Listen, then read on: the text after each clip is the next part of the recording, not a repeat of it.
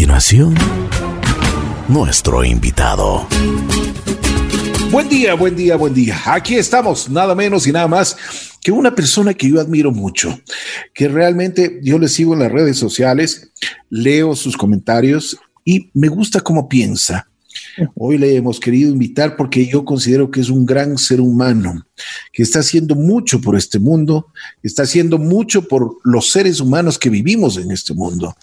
Y ha ayudado a mucha gente en la pandemia, por supuesto es no solo educadora, sino una persona que tiene una personalidad gigante. Estoy hablando de Alegría Crespo. Mi querida Alegría, qué gusto saludarte. Bienvenida y como siempre he dicho, es un gusto, es una satisfacción tenerte en mi programa. Ricky, para mí para mí es, de verdad que es una alegría, valga la redundancia. Siempre he sido eh, fiel oyente de, JC, de tu programa. Así que eh, qué lindo, qué lindo estar acá. Muchísimas gracias por esta, esta invitación que espero que sea espero que sea la primera de muchas, ¿verdad? Así es. Oye, qué linda voz tienes. Realmente me encantó tu voz. Tienes una voz, pero para hacer muchísimas, muchísimas maravillas en la radio ya verás cómo puedes, cómo puedes explotarla, porque aquí están las órdenes. Usted solo diga. A mí me encanta la comunicación, me encanta. Tengo, bueno, un programa eh, en, en, telesucesos y hablo sobre la vida, sobre distintos temas. Y también trato, pues, de llegar con esta voz eh, a través de la educación, fíjate, ¿no? Entonces, eh, creo que le he dado buen uso, pero hay para hacer mucho todavía. De acuerdo, de acuerdo. Bueno, empecemos por el principio o empezamos por el final, porque a mí me gustaría empezar con el final contigo. Eh, ¿Qué te ha dado la vida? Ay, la vida. La vida me ha dado, la vida me ha dado muchas bendiciones, la vida me ha dado, me ha dado juegos pirotécnicos de sensaciones. Yo soy una persona que no sabe sentir a medias, que a veces es un problema, ¿no? Me considero muy, muy, ¿cómo explicarte? Muy equilibrada, muy pausada, pero ya eso con la madurez y con lo vivido. La vida me ha dado la fortuna de ser mujer, porque siendo mujer he podido ser madre de tres y eso yo creo que es algo biológicamente para agradecer de rodillas. Uno no escoge su sexo, no escoge su cuna, no escoge su nombre. Fíjate, yo no escogí nada de esto, pero la vida me ha dado el nombre que tengo, me ha dado eh, la fortuna de ser mujer, la primera de tres mujeres la vida me, ha dado una familia espectacular en mi niñez, en mi adolescencia, con padres absolutamente ejemplares. Bueno, no duró mucho, perdí a mi padre a los 22 años, pero, pero eso me ha dado la vida y me ha dado las fuerzas para seguir, ¿no? No te voy a decir que, la vida no me ha dado dolor, por supuesto que sí, pero me recuerdo siempre la frase de que, de que el dolor es, eh, es, digamos, no se lo puede evitar, el dolor es, siempre viene, pero el sufrimiento es opcional, ¿no? Tú decides cuánto lo sufres. La vida me ha dado esa sabiduría y, la, y el privilegio de poder estudiar lo que quiero para poder hacer lo que me gusta. Así que la vida me ha dado muchas mañanas de sol y muchas tardes lluviosas y creo que pues mi vida sí se ha convertido en un arco iris, definitivamente, eh, que hay que seguirlo pintando. Pero así es la vida, ¿no? Definitivamente. Oye, Alegría, a ver, ¿dónde naces? ¿Cómo era tu entorno familiar?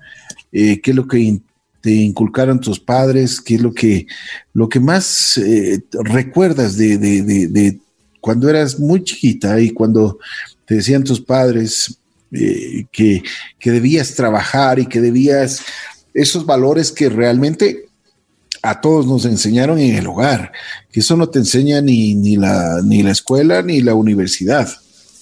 Claro, no, no, no, exacto. No hay ninguna institución educativa que te enseñe lo que aprendes en casa y por eso siempre, sobre todo en esta época, Ricky, yo hago hincapié en el poder y la, el protagonismo de la familia, más que nunca. Es una sociedad que merece esos valores, esa unión. Yo, yo fui una niña muy deseada, una niña muy buscada se demoraron algunos, un par de años en tenerme. Entonces, claro, cuando se enteró mi mamá que estaba embarazada, iba, me cuenta ya que vivíamos por la floresta, vivíamos en Quito, mi papá de Guayaquil, eh, mi mamá quiteña, abuelo cuencano, tengo de todo un poco. Oye, pero eres una ensalada entonces.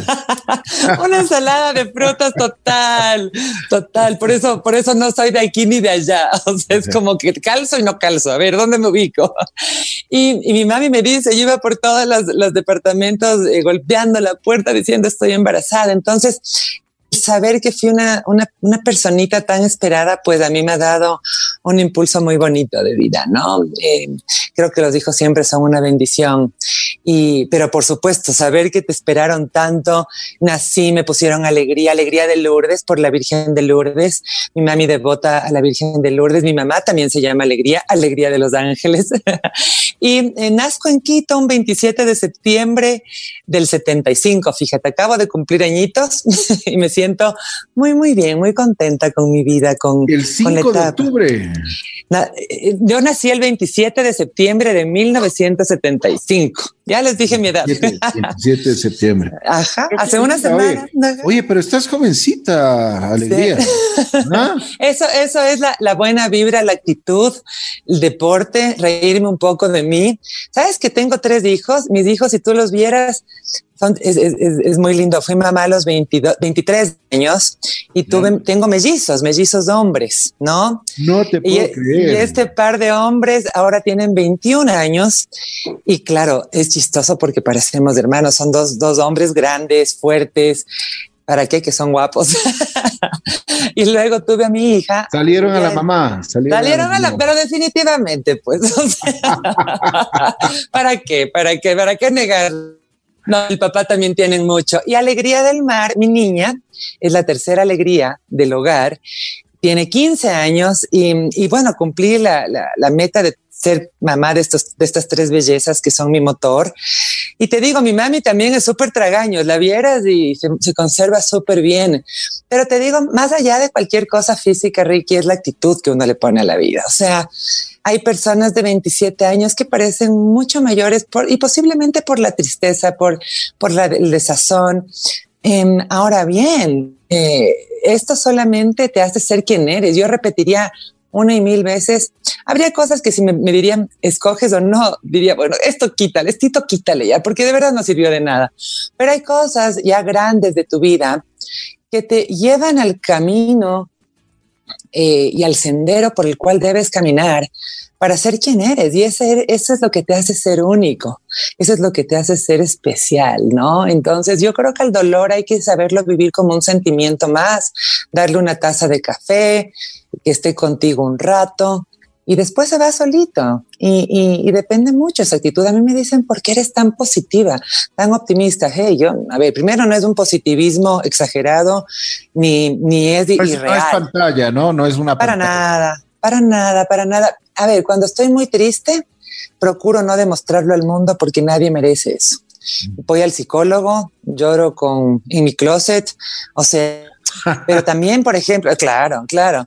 Y, y, hay gente que me dice, me encanta porque cuando estás triste también lo demuestras. Es decir, por ahí puedo poner en redes algo como, si te caes, levántate, todos nos caemos, porque, porque soy muy auténtica, Ricky. Entonces, es, eh, yo creo que la autenticidad no se la pueden, no te puedo decir yo eso, eso se, nota, ¿no? Y, y, pero sí soy muy grata con la vida porque he vivido la muerte muy de cerca y también sé que, que, a ver, esto es prestadito, entonces procuro, procuro no amargarme. Habrá días que sí esté metida en la cama todo el día y ya está, y me respeto y me, y me permito, ¿no? Porque también hay que ser muy fiel con uno mismo. Pero oye, un día de esos es un día perdido. Entonces dices, mejor me, explico. Entonces, sí, es una filosofía de vida. ¿No crees alegría que es un día ganado también? Sí, también, también. Es un día perdido posiblemente para hacer otras cosas productivas. Es, es, un día que tú tienes una confesión interior contigo mismo, incluso hasta con tu pijama. ¿ah? Sí, sí, definitivamente. Y hay que pelarse, como yo digo, a veces hay que, el alma tiene que sangrar un poquito, así duela, porque es la única manera de, sí, tienes razón, lo podemos ver como un día ganado, por eso yo valido mucho, cuando no quieres hacer nada y no quieres hablar con nadie y, todo te apesta, porque a ver, esa es parte del ser humano, ¿no? También es. Em, parte del ser, del ser humano y, y, tenemos muchos duelos, es decir, no solamente debe morir alguien para estar en duelo, o sea, terminas una relación o terminas un trabajo o terminas una amistad o te separas de alguien. Vivimos muchos duelos, o sea, yo creo que, que el ser humano no está tan consciente de todos los duelos y los cambios y los cambios de piel que vamos viviendo.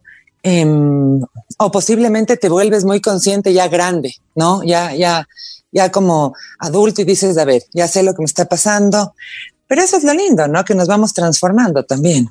De acuerdo. ¿Cómo fue tu juventud? ¿Cómo, cómo eras en el colegio? ¿Eras Ah. Súper inquieta. A ver, súper, te voy a decir la plena. además de que eres guapísima. Gracias. pero atrás de ti, pero baboso, ¿no? Sabes que no tanto, qué chistoso. En el colegio yo era la, amiga de todos, la fui presidenta del consejo estudiantil, la pana, la farrista, la inquieta, la que se pasaba notas con las amigas.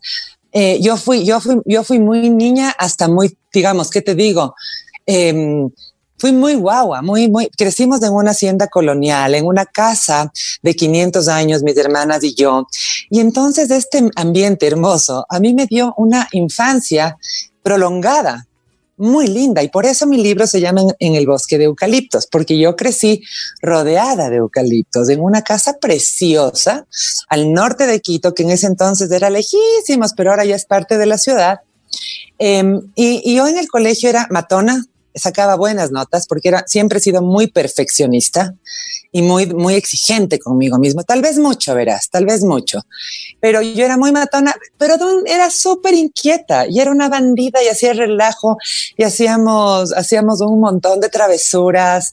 Eh, yo, no, yo disfruté mucho del colegio, era una farrista, siempre bailarina, siempre de cantar, de guitarreadas, de buenos amigos, em, pero procurando ser una buena estudiante, porque yo decía, esto me están pagando a mis papás, yo les voy a dar de premio mis buenas notas, pensaba yo, pues no.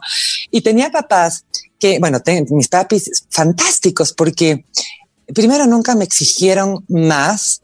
Imagínate que te voy a contar una anécdota así cortita. En, tercer curso, primero de bachillerato, le llaman a mi papá, a mi papá Rodrigo. En ese momento tenía, mi papá era joven, habrá tenido 40 y digo, 42 años, qué sé yo, y le llaman a decir que que su hija, a mi mamá también, que su hija Alegría, están un poco preocupados porque yo soy rebelde. Entonces mi papá les dijo, pero ¿por qué es rebelde? Y le contestaron, porque no se conforma con las explicaciones que da el profesor y siempre está cuestionando y no se queda contenta y cuestiona y pregunta. Y entonces mi papi había dicho, pero ella es irrespetuosa o falta, o sea, de alguna manera está faltando el respeto. No, no, no, en absoluto. Alegría solo pregunta y cuestiona. Entonces mi papá les dijo, mira, si eso es ser rebelde, pues que mi hija siga siendo rebelde toda la vida. Que es la única manera. eso, ¿no? eso. y hasta ahora me llevo eso. Hasta ahora me llevo eso. Entonces me considero una rebelde, una rebelde educada, me considero una rebelde con causa, una, una persona que no calla, no calla por, por complacer, ¿no? No calla, no. Yo siempre digo lo que pienso. Así que siempre tuvo una personalidad.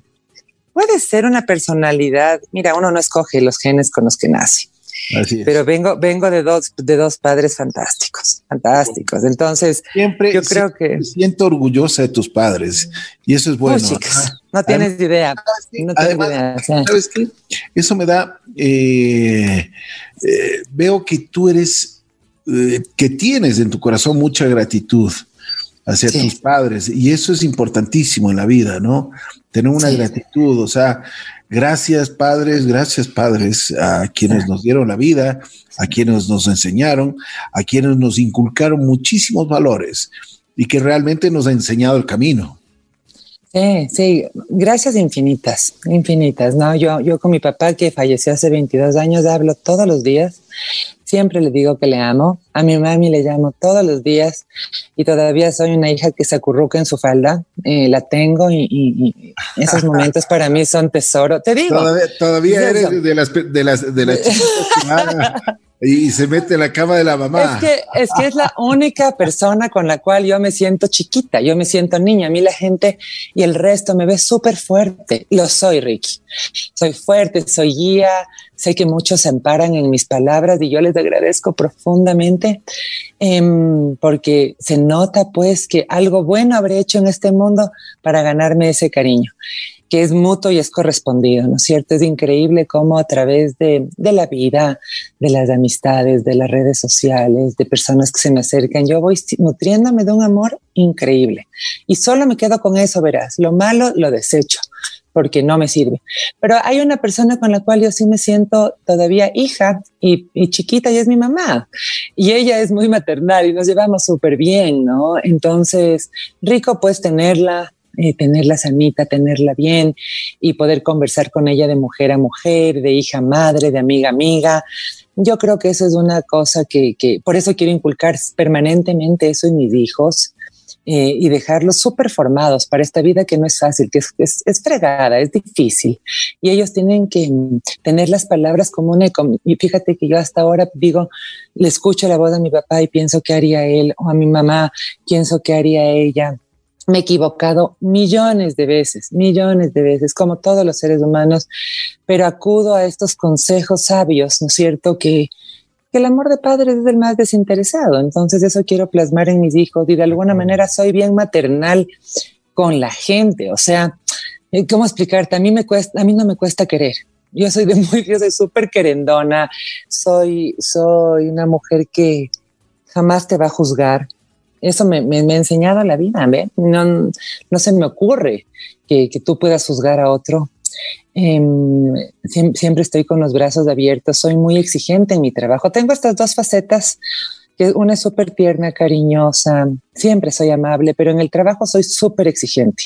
Súper exigente, culmino mis cosas, lo, lo hago bien, me gusta trabajar con mucho profesionalismo, me gusta cumplir con lo que me he propuesto y por otro lado tengo esta faceta súper tierna, súper jovial, como te digo, de matarme de risa, tengo un humor negro terrible, que a veces me cuido porque no todo el mundo entiende de lo que yo me río, porque me da risa, risa ciertas cosas que con, solo con, o sea, es humor de familia, ¿no? Los crespos son muy de humor negro y, y entonces me da risa todo lo, lo, y es muy bonito el compendio de elementos que hacen que seamos la persona que somos, ¿no? Y a mis 45 años recién cumpliditos, te puedo decir que estoy muy satisfecha y grata y, y, solamente con miras a servir a, a, la sociedad. Esa es mi función y, y, lo he determinado así. Yo quiero volcarme al servicio social. Y eso es interesante. Oye, un día muy triste, cuando falleció tu padre, me imagino que se rompió muchísimas cosas, ¿no?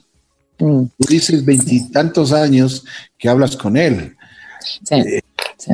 Pero sí, es, debe haber sido muy, muy fuerte, ¿no? Sí, se me rompió el alma se me rompió el alma porque fue en el accidente de Cubana de aviación, eh, despegando en el aeropuerto de Quito. Yo me despedí de él, yo me había, yo me había eh, despedido de él y él estaba, él tenía 49 años, eh, estaba jovencito, es decir, un poco mayor a mí, puedes creer.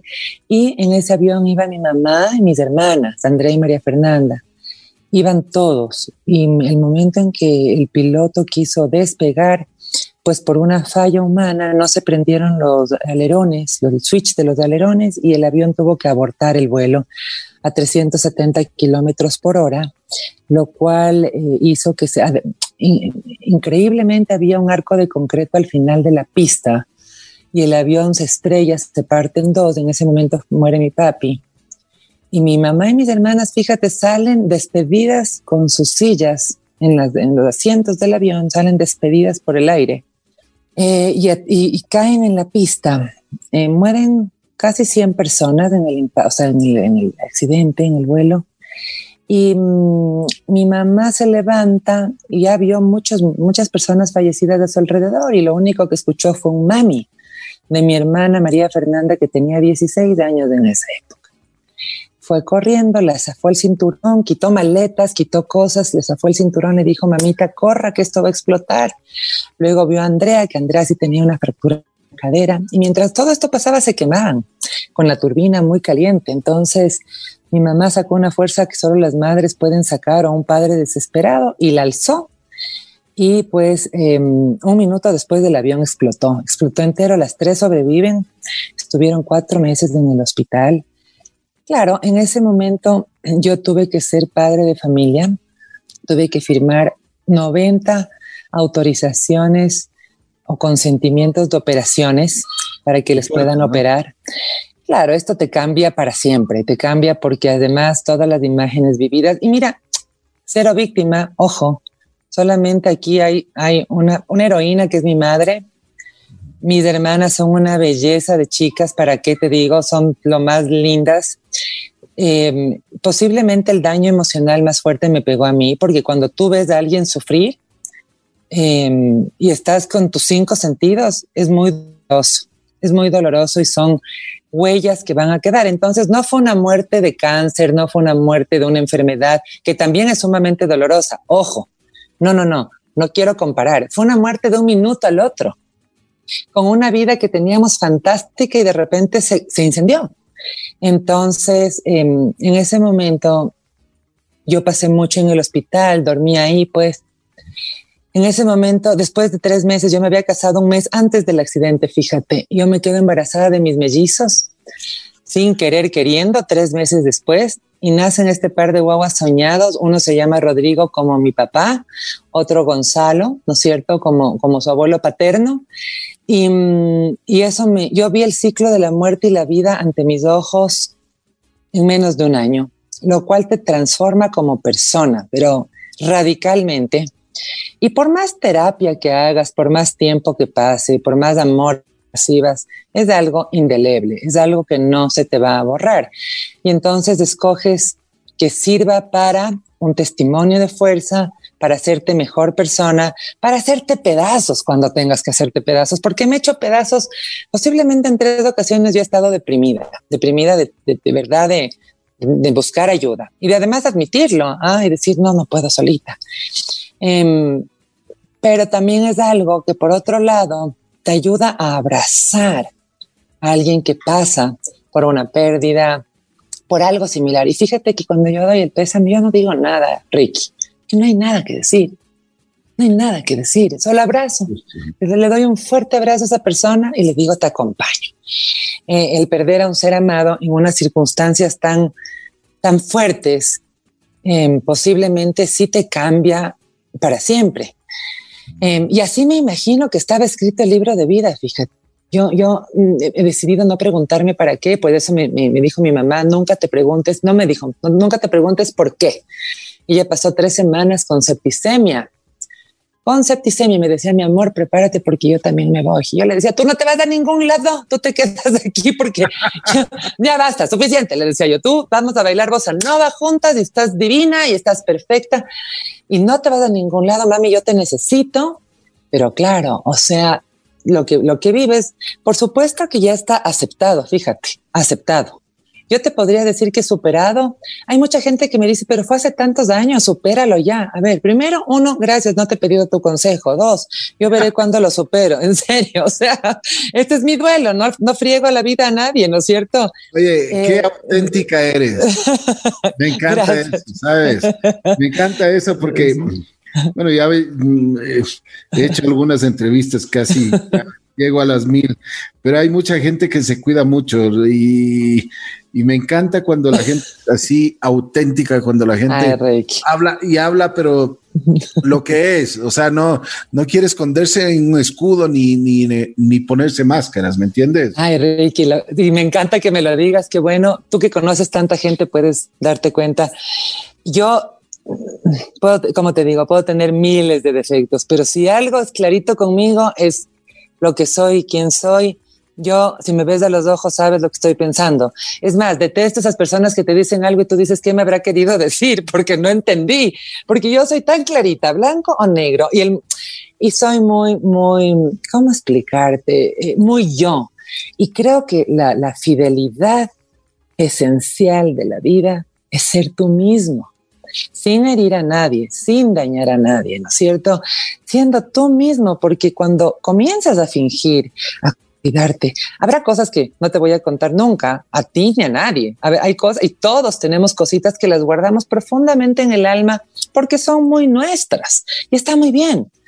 Pero em, lo que te hace ser quien eres y te define como persona y puede ayudar a otra, gente, eh, es, es realmente un valor agregado. Y fíjate que a mí me da, y te digo con muchísima humildad, muchísima humildad, Ricky, más allá de mis títulos académicos por los cuales me he esforzado. Yo tengo un PhD en educación, tengo un masterado en educación y, y, soy una aprendiz permanente. Eso se queda absolutamente de lado. Lo que yo creo que le gusta a la gente es esto, es poderme ver humana, poderme ver falible, poderme ver, porque cuando yo doy mis charlas, les hablo igualito que te estoy hablando a ti. O sea, Pero tengo que hablar de... Que vale. Ale, o sea, es lo único que vale. Finalmente, finalmente, es lo único que uno se lleva, con, no te vas a llevar nada, ¿no es cierto? Y hay un dicho que dice que, que el peón y el rey en el ajedrez eh, pueden ser distintos en, en el juego, pero van a terminar en la misma caja guardados. Entonces, aquí todos vamos a terminar en el mismo lugar, que es en el cementerio. Suena súper triste, es la verdad. Entonces, que durante nuestro pasito en la vida podamos por ahí hacer reír a alguien, dar un abrazo a alguien, iluminar a alguien. Por favor, que, que, que realmente podamos trascender. ¿Y cómo lo haces? Siendo tú mismo siendo tú mismo. Eh, por eso me, me, gusta mucho a mí escribir. en Twitter, por ejemplo, eh, es increíble. Yo escribo muchas veces lo que me pasa a mí. La gente se siente súper identificada. Em, y por eso me demuestro falible, que creo que es lo humano y lo que está bien. Una pregunta, Ale. De esto de las redes sociales, ¿te ha ido bien? ¿Te ha ido mal? ¿Cómo? Porque mucha gente dice que hay mucho veneno en eso, ¿no? Sí, hay mucho veneno.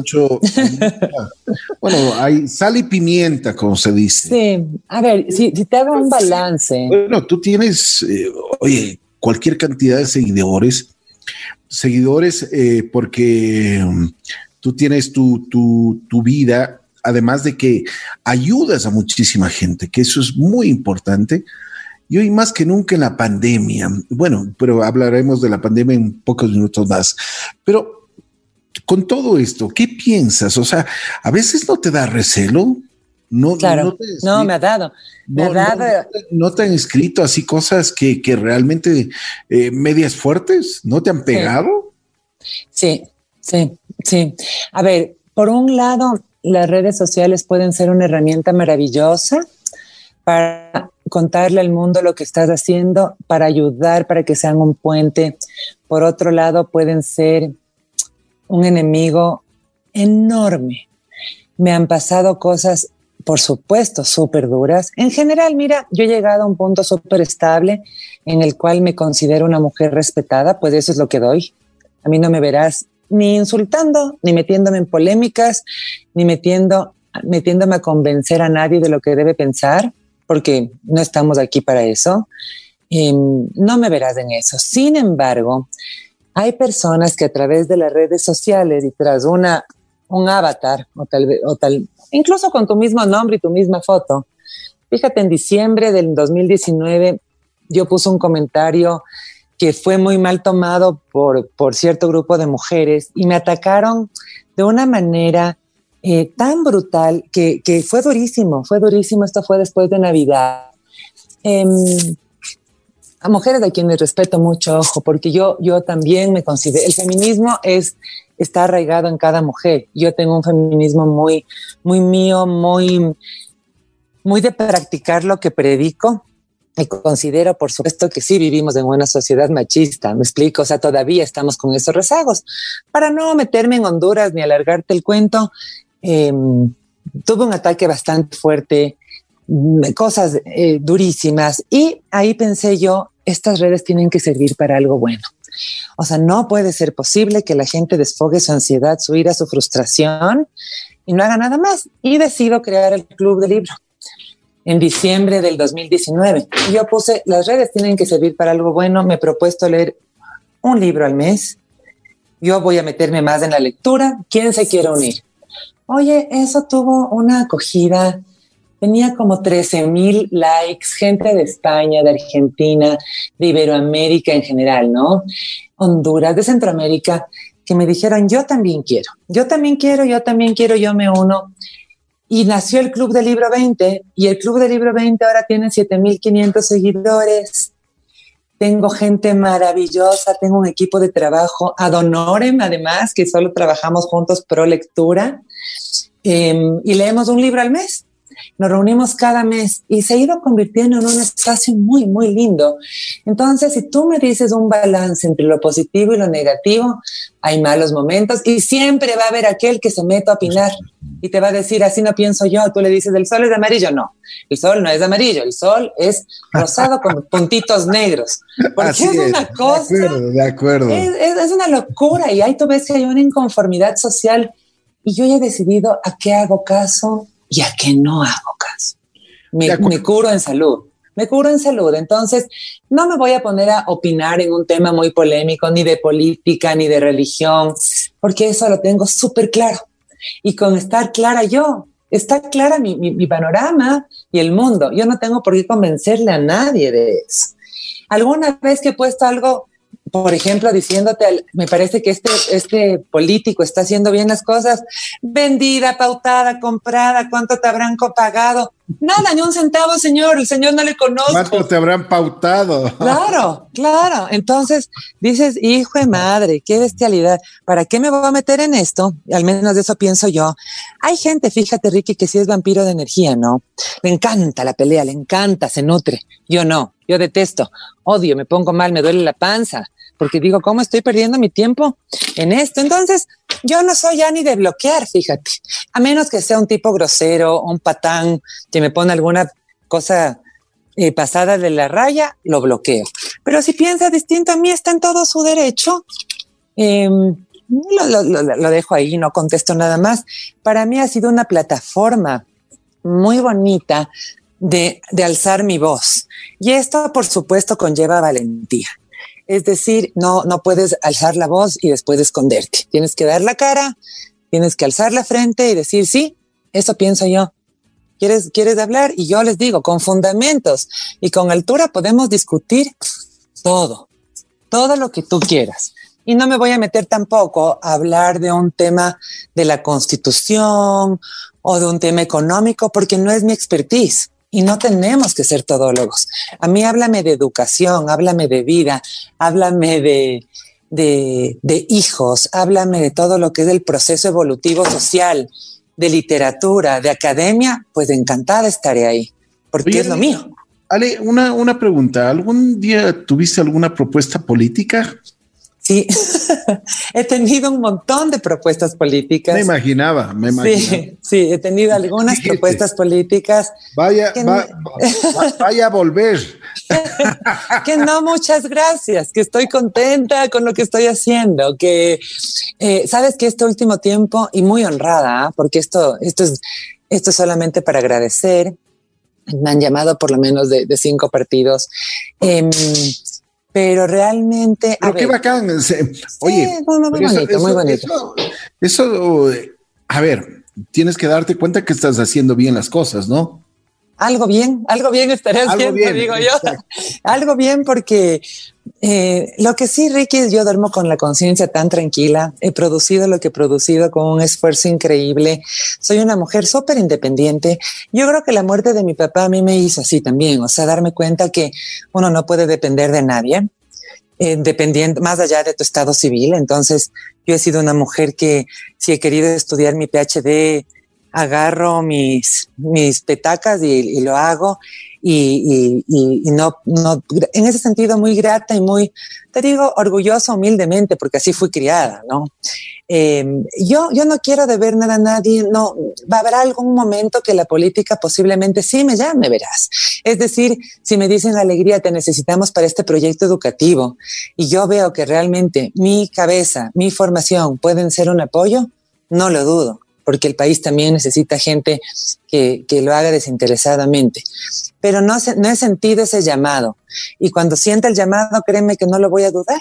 No lo voy a dudar porque soy una mujer de mucha fe, creo mucho en Dios, pero además de mucha intuición. Um, y creo que por eso algo ya pues sé decidir en mi vida. Y habrá ese llamado seguramente algún momento dado. No estoy segura. Yo estoy bien en el sector privado, trabajo en la Universidad Internacional SEC, soy directora de educación online, además de Educar con Alegría, que es mi portal docente, escribo columnas, tengo mi programa de tele, soy mamá, o sea, no me falta qué hacer. Bendito sea Dios. además, corro. Mi mami me dice, ¿cuándo vas a descansar? Por Dios, hijita, te va a dar algo, descansa. Le digo, no puedo, qué pereza, mami. No, a mí me gusta estar a mil, a mil para dormirme rendida. Y Ale, ¿estás feliz? Estoy feliz, estoy... La felicidad es una utopía, Rich. Estoy, estoy en paz y con eso alcanzo mucho, verás. Hay momentos, ahorita estoy feliz porque estoy hablando contigo, pero tal vez en 10 minutos más Gracias. y ya me tengo que ir y es verdad, ya comienzan los problemas. Entonces la felicidad es muy esporádica y la hemos, la hemos malinterpretado. Para mí la felicidad es la paz, es ver a mis hijos sanos, es estar con salud, eh, es tener un techo donde vivir, es tener metas por cumplir, es tener ilusiones y mis ilusiones van desde ir a comprarme un shampoo nuevo para el pelo hasta escribir un nuevo libro. Entonces, no me voy a dejar jamás de quitar las ilusiones, ni por nadie ni por nada. Y eso es algo que he definido muy claramente en este último tiempo, eh, porque creo que la paz que trasciende en felicidad solo depende de uno. De acuerdo. ¿Estás enamorada o no? Bueno, yo estoy casada, estoy casada 24 años, tenemos una relación muy larga, eh, es el padre de mis hijos y, y sí, o sea, estoy en una relación que es una historia de vida, ¿no? Es una historia de vida. Eh, eso te puedo decir. Nunca, nunca hablas de él, ¿no? Lo Pero tienes, juro no, lo, lo, lo tengo, tienes, lo tengo. Tienes dentro, lo tienes dentro de tu corazón, además. Es, es, es, una situación un poco, él es un hombre público y yo también, entonces eh, procuro, procuro mantener a mi, a mi esposo en su lugar y yo en mi lugar, porque o sea, yo soy muy expresiva, cuento todo, pero de mi vida de pareja, no, porque es mía. Entonces, ah, no, eh, no, no, me explico, o sea, no, no hablo, tal vez debería hablar más de él, fíjate, y es por, por cuidar algo, algo muy propio, ¿no? Algo muy, muy personal, eh, por cuidarnos y, y, mantener nuestra familia eh, unida, que es lo único que uno puede pedir. Una pregunta así muy, muy simple, que es eh, que todos los días te debes despertar. ¿Agradeces a Dios tú? Agradezco todos los días a Dios todos los días. Lo primero que hago es antiguarme. Es tu, lo primero es tu que hago. Sí. Sí, Dios es todo. Dios es todo, definitivamente. Dios está permanentemente en mi vida, eh, en la de mi esposo, en la de mis hijos. Y, y procuro, pues, Sí, yo soy muy católica, más que católica, porque no es, no es, no, no, sé si va exactamente alineado. Tal vez no soy la mejor católica porque no he ido a misa además durante toda la pandemia. Posiblemente he escuchado dos misas de duelo, de, de pésame terrible por Facebook. Eh, lo que sí hago es rezar mucho y rezar a Dios en confidencia, en confianza, ¿no? Entonces, eh, sí, Dios es todo. Dios es mi eje. ¿Cuál es tu mejor amigo? Mi mejor amigo, ¿te refieres a una persona? Sí, sí, sí, o sea, eh, si es que es persona o, o, si es que estás en una comunión, no sé. Soy yo misma, soy yo misma porque estoy todo el día conmigo. y si sabes que he tenido 100 mil, eh, bueno, un montón de entrevistas y, y, cuando les pregunto esto se ponen a dudar y se ponen a hacer... pero nunca dicen soy yo mismo. Y es la primera vez que yo encuentro una respuesta, eh, no la que yo quiero, sino que la, la que es auténtica, ¿no? Sabes que, que, es que como te dije, yo te voy a contestar lo que es. Soy yo misma porque conmigo me despierto, conmigo me duermo, conmigo voy al baño, conmigo como. Mi mente, hablo más con mi mente que con nadie. Entonces procuro encontrar en mí la mejor compañía. Si no estaría fregada a partir de estar bien conmigo mismo, puedo dar el bien al resto o escoger. Entonces, y esto es algo que, es un consejo de mamá, ¿no? Tú estás contigo todo el tiempo. Eres la única persona que está contigo todo el tiempo. Sé tu mejor compañía. Y eso procuro ser. A veces tampoco me aguanto y me peleo conmigo. Ojo, también me caigo pésimo. Me caigo pésimo y me castigo y te digo, ya ándate tú para allá, no te quiero ver. Pero en general la paso súper bien porque porque tengo mil cosas que hacer y si no tengo me invento. Y, y, entonces soy muy niña también, verás, soy muy niña, muy, muy, muy niña y no quiero perder nunca eso. Yo me ilusiono con poco, yo no necesito mucho para estar bien, Ricky. Por supuesto. Bendito sea Dios. vienen, van y mm. más importante es el espíritu, ¿no? Así es, así es. De acuerdo. ¿Qué es lo que te... Ya, a la final, cuéntame una cosa. La vida te ha dado muchísimo, te ha dado alegrías, tristezas. Sí, pero, pero, pero, pero, tú sigues con una energía, pero que te quieres comer al mundo. ¿Qué, es lo que te hace tan luchadora? El jugo de apio que me tomo de mañana. Esa es buena. Ese, es todo el secreto en la vida, ¿ves? Puede oler feo, pero es la clave. A ver, este es una pregunta súper el jugo de apio. Apio con zanahoria y manzana. Me hago todas las mañanas y eso a mí me tiene de papelito. No, estoy fregando la vida, pero ¿qué es? Es en como te digo, a ver, en, este momento tengo este espacio en JC contigo y mm, estoy hablando como, como perinola y posiblemente en dos horas más tenga algún problema y estaré decaída. Entonces, lo que procuro, a ver, uno es tener una agenda súper organizada. Me, me, escribo en mi calendario, aunque suene aunque suene loco, yo el domingo de tarde me siento y digo, ok, tengo que hacer esto, esto, esto, esto, esto, esto, esto, esto. Primero siempre van a estar mis hijos, segundo mi trabajo, em, mi trabajo en la universidad y tercero mis proyectos personales, ¿no es cierto? Porque no me gusta darle prioridad y jerarquía a lo que es importante. A partir de eso, yo voy consiguiendo metas y tengo una filosofía de vida que te recomiendo. Es del almirante McRaven, que escribió un libro que se llama Tiende tu cama.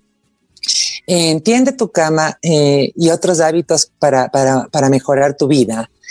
Te dice tú, cuando te despiertes, procura tender tu cama. A partir de tender tu cama, irás haciendo acciones chiquitas todo el día que te llevarán a una acción grande, a una acción que puedas conseguir. Es decir, no, pues, no puedes conseguir nada con excelencia si no haces las cosas pequeñas, las chiquitas, con excelencia. Y, y, eso creo yo. Entonces procuro tender mi cama, correr un rato, darme un duchazo, ponerme bonita, ponerme bien, ponerme perfume hasta para ir a Zoom em, y decir, bueno, este es un nuevo día y a ver qué me da eh, estar atenta de, Rodrigo, de Gonzalo, de Alegría del Mar, que todavía, a pesar de que son chicos ya grandes, todavía pues estoy muy pendiente de ellos y lo estaré siempre hasta el día que me muera. Y soy una persona súper energética. Nada, pues debe ser la herencia de mi papi y mi mami juntos, mezclada y hecho una pócima. ¿Qué te puedo decir más del jugo de apio? Imagínate. una locura.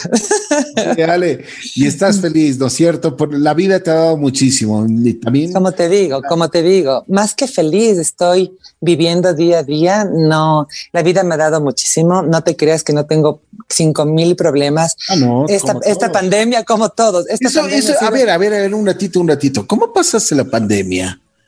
¿Cómo te, cómo, cómo te llegó? ¿Qué hiciste? Aquí en la casa, eh, yo justo comencé a trabajar en la UISEC y, fue una locura porque comencé a dirigir educación online en medio de, del toque de queda. Ese fue otro reto increíble. Luego con mis hijos sanos, con la familia sana, es decir, marido, mis hijos en casa, todos sanos, todos bien. Acá sí nos llegó el COVID nos llegó la, enfermedad eh, hace como un mes y medio, dos meses deben ser. Em, o sea, hemos pasado todo lo, lo con tranquilidad, con tranquilidad, con tranquilidad porque no hay otra manera, pero sí te da un poquito de recelo porque ves tu vida frágil. Em, Así es. Sí, sí, sí, sí, sí, todo por suerte bien. Es decir, a dos miembros de mi familia les dio, a mí, a pesar de estar ahí metida en la cama revolcada y oliendo el COVID, no me dio, no me, ya te digo, del jugo de apio. Es del jugo de apio, eso es todo. y luego, bien, sabes qué tranquilo, con rutinas, ¿no? Con rutinas, con mucho ejercicio. No he dejado de hacer ejercicio, no he, procurado no, no estar eh, inactiva, porque eso creo que es súper dañino, estar muy sedentario. Eh, eso, básicamente mantener la rutina de la, de, la trabajo. He dado muchísimas charlas, más que nunca. Ha sido una época de mucha siembra, fíjate.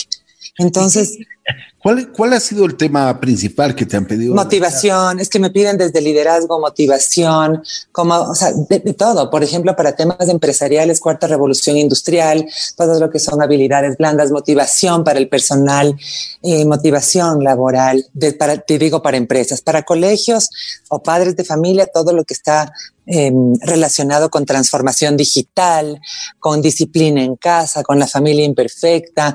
Yo propongo temas, mi, expertise es en creatividad del pensamiento, en eso hice mi PhD, y lo que hago es volcar este expertise en distintas áreas, desde empresariales hasta educativas.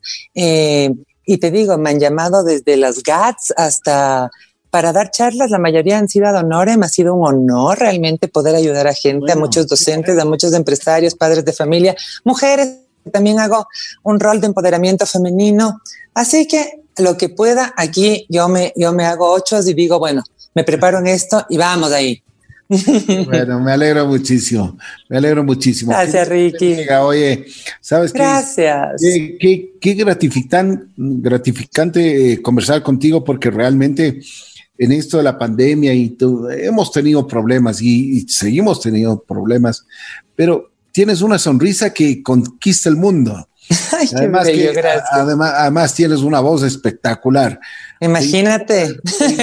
Te, invito para que hagas unas pastillas aquí en, en JC Radio. Por favor. Buenísimo, oye. Imagínate la radio que ha sido la radio de toda mi vida desde chiquita. Eh, poder hacer esto para mí es una dicha, Ricky, así que cuenta con eso. Ah, pero realmente te felicito. Además que tienes una visión del mundo sensacional y el mundo también te quiere, ¿no? O sea, te, te, estás dando cuenta del feedback que, tiene la gente. uno, uno recibe lo que da, Ricky. Uno eh. recibe lo que da. Eso es todo. Esa es la ley más clave y más clarita de la vida. Así que gracias. Ale, ¿qué te falta? Me falta viajar, quiero conocer el Asia, quiero conocer Australia, quiero irme a pasar un mes de verdad, eh, eh, con algún rato con los monjes tibetanos, tengo esas ganas de meterme en una... ¿Por qué? A ver, porque me interesa, porque me interesa la filosofía, la filosofía oriental. Me, interesa muchísimo la filosofía oriental, me interesa esta calma en el alma, cómo buscan paz. Y yo creo que algún día me quiero ir a meter un mes, esconderme del mundo sin celular, sin tecnología, que se olvide de mí todo el mundo y olvidarme de todo el mundo un mes, no más. Eh, me, me llama la atención, soy súper curiosa de las culturas nuevas, además por eso amo viajar. Em, y, eso creo que es lo que me falta hacer, conocer más del Oriente. Conozco el Occidente, conozco Europa, conozco em, América, eh, pero obviamente sí quisiera, quisiera viajar al Oriente. Yo que te digo, en, unos años más, cuando mis hijos ya estén pues posiblemente más grandes o fuera de casa, me dedicaré a eso. Y quiero seguir escribiendo, quiero seguir escribiendo algunos tomos más de, la secuela del bosque de eucaliptos y, nada, seguir. Tengo un montón de proyectos lindísimos. Oye, ¿y, qué te... Cuando escribes, qué piensas? No pienso mucho, solo escribo. O sea, no es, cuando escribo algo académico, sí, sí estoy como craneando la, la, cita, las normas APA y esto, ¿no? Pero cuando escribo solamente es, un momento de inspiración. En el proceso creativo hay cuatro fases. Eh, el uno es preparación, vas preparando tu mente, luego es incubación, vas incubando la idea, luego viene la iluminación, que es el momento ajá, donde dices, esto es. Y en ese momento de inspiración, Ricky, yo me siento que escribo y produzco. Y el último momento es la producción. Entonces yo procuro eh, inspirarme y hay momentos de inspiración que no son siempre, fíjate, hay momentos que sí va a haber inspiración y otros momentos en que uno está tapado, o sea que no puedes ni pensar. Así eh, es. Esos momentos no hay que exigirse mucho. Ya, entonces cuando uno se inspira realmente, eh, hay que aprovechar este momento para producir. Y son esos momentos que yo digo, estoy inspirada y escribo. Pero fíjate que el último libro, el del bosque de eucaliptos, simplemente es una recopilación de muchos tweets que causaron impacto, que gustaron, más historias mías familiares o de niña, de adolescente, que los fui mezclando y entretejiendo para producir algo que pueda servir eh, sobre distintos temas a la gente, ¿no? Entonces, eh, eso, fue, eso fue realmente un producto muy experimental que dije yo voy a tratar de plasmar todos estos pensamientos que no se queden, que no se queden por ahí en una nube, sino que estén en un libro, en un libro y, y, la gente los pueda tener en el velador o en su bolso o en su cartera para, para aliviarse, para leer algo bonito. Entonces, ahora me di cuenta que eso pegó mucho. Fíjate en pandemia que yo no tenía presupuestado que esto salga porque realmente con todo iba a salir mi libro en marzo y todo se quedó en pausa. Y finalmente logré que salga en mayo y se vendieron los 500 ejemplares. Así que ha sido realmente fantástico poder poder llegar a tanta gente que se, que se vendan todos los ejemplares. Y además gente desde, desde Ventanas, Quinimbé, La Tacunga, Riobamba, de lugares recónditos del país. Incluso me han pedido el libro que los hago llegar y eso ha sido súper lindo. Yo creo que lo más bonito de, la, de este tiempo ha sido eso, ha sido llegar a las personas con mis letras y poder ayudar un poquito. Ha sido muy bonito. ¿dónde, dónde, pueden, ¿Dónde podemos encontrar tus libros? A ver, está eh, en Quito, está en Librería Rayuela y en Librería Española. En Manta están en, entre libros. Eh, y, y, también en, en, todas las librerías españolas del país, ¿no? Me parece que está en Ambato, en Guayaquil, eh, segurísima que está en Ambato, Guayaquil, Quito, librería española tengo que llegar a Cuenca prontito, así que si alguien me está oyendo y quiere distribuir mi libro allá, por favor, a las órdenes. Sí, está, sabe que quedó súper bonito. Tú lo, lo, puedes ver porque, porque ya lo tienes en casa y es un libro muy, muy light, posiblemente en cuanto a su estructura literaria. No es que es algo difícil de leer, al contrario, tiene cápsulas chiquitas. Y eso durante esta pandemia, porque Dios sabe cómo hacer las cosas, ha sido la manera exacta de llegar a mucha gente. Ale, tú tienes una aura especial, tienes un carisma sensacional. Tú le vendes, eh, como dicen, tú le vendes eh, azúcar a Fidel, oye. Me he ido convirtiendo posiblemente en, en una persona, en una empresaria. ¿Me explico? en una empresaria a partir de ciertas experiencias que tú dices, tengo que vender mi conocimiento y está bien, pero eh, y además vale la pena porque vas produciendo, ¿no es cierto? Pero yo no nací con esa mentalidad, yo no soy muy comercial. Ahora sí, ahora me doy cuenta que mi nombre representa también posiblemente eh, no una marca que el otro día hasta me ofendí porque me dijeron, tú eres una marca y debes cuidar lo que dices con tu marca. Y yo, yo soy, y si soy una marca, Ricky, es por, por quien soy, finalmente así, con estos altibajos, con estas mezclas, con estos colores. Eh, pero yo le dije a esta persona, yo no soy una marca, yo jamás decía una marca. Educar con alegría, que es mi producto, puede ser mi marca, pero Alegría Cresco no es una marca. Sin embargo, es muy bonito poder llegar a ofertar servicios a partir del conocimiento. Y eso es muy gratificante porque la materia prima la tienes en tu cabeza y por eso hay que cultivarla y hay que cuidarla. No es que yo estoy vendiendo nada físico, yo no vendo un bien, yo vendo un producto que es mi cabeza, son mis ideas. Por eso la nutro. Me explico, por eso procuro estar en buena compañía, por eso creo en la gente leal, por eso me alejo de la gente que no me hace bien y, y soy muy radical en eso, con mucha educación. ¿Por qué? Porque yo tengo que estar bien por mí, eh, por mi familia y porque yo trabajo a partir de mi, de mi cabeza, de mis ideas. Entonces, tiene que estar sanita y tiene que estar equilibrada. Qué bien. Alegría Crespo. Una persona humilde, sencilla, con mucho conocimiento, pero también con un ángel, pero que se come el mundo. Ay, te tan bello, gracias. Te quiero agradecer muchísimo. gracias por haber aceptado la invitación. Te voy a decir. He disfrutado, no sabes, he disfrutado tanto que creo que esta es la, pri la primera parte, tiene que ser desde algunas. por supuesto. Te quiero te quiero contar algo. Mi amigo Francisco Páez Frisco, yo le conozco a Frisco cuando teníamos cinco años, nos conocemos. El día sábado tuvo un gesto muy, como él tiene, unos gestos uh, muy chéveres.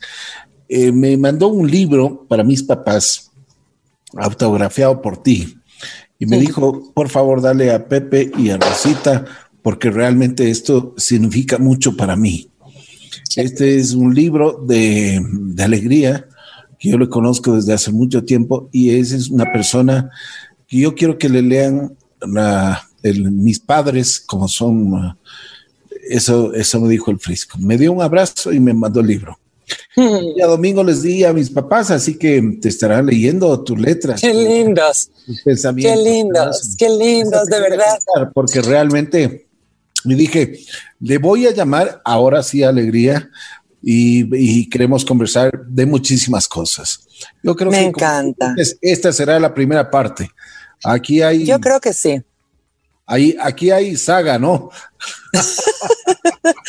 hay, hay, saga y hay, y hay, claro, el continuará con puntos suspensivos, porque además tú también, Ricky, tienes este carisma, este ángel, esta, esta, esta sencillez y este canal comunicativo que me permites abrirme de esta manera y a tus entrevistados. Entonces yo te solamente agradecerte, eh, mandarte la mejor energía, porque de verdad este mundo ya está cansado de lo acartonado, de lo planificadísimo. Ah, y, yo creo que necesitamos salir un poquito del molde y ser más naturales, ¿no? Como somos en realidad. Eh, la gente de verdad pide a gritos eso, necesita eso. Y a mí me fascina, me fascina conocer gente con la cual me, siento cómoda y esta ha sido una gratísima experiencia, así que nuevamente gracias. Oye, ¿nos puedes recordar tus redes sociales? Porque por supuesto. está pidiendo en WhatsApp. Por supuesto, por supuesto. A ver, en Twitter me pueden encontrar como Alegría Crespo, arroba Alegría Crespo, Instagram y Facebook Educar con Alegría. Em, eso, en LinkedIn también estoy como Alegría Crespo y mi página web www.educarconalegría.com. Eh, a las órdenes, estoy ahí para cualquier consulta. Y, si pueden adquirir el libro en el bosque de eucalipto sería fabuloso, pues les va, les va a gustar, les va a gustar, les va a sentar bien. Está en Librería Rayuela, Librería Española y en Manta está en Entre Libros. Además que es una sonrisa que enamora. Yo Ay, digo que las, sonrisas iluminan más que la electricidad. Qué increíble, ¿no? Las sonrisas, realmente una sonrisa abre más puertas que, cualquier otra cosa. Te quiero agradecer muchísimo. Te mando un mm. abrazo especial. Ojalá algún momento de DLC ese abrazo especial así. Me encantaría, me encantaría. Un abrazo especial para ti, para tu familia. Mi respeto. Te mando un abrazo enorme. Que Dios te bendiga siempre. Un abrazo para todos. Gracias. Alegría Expo. Realmente estuvo sensacional.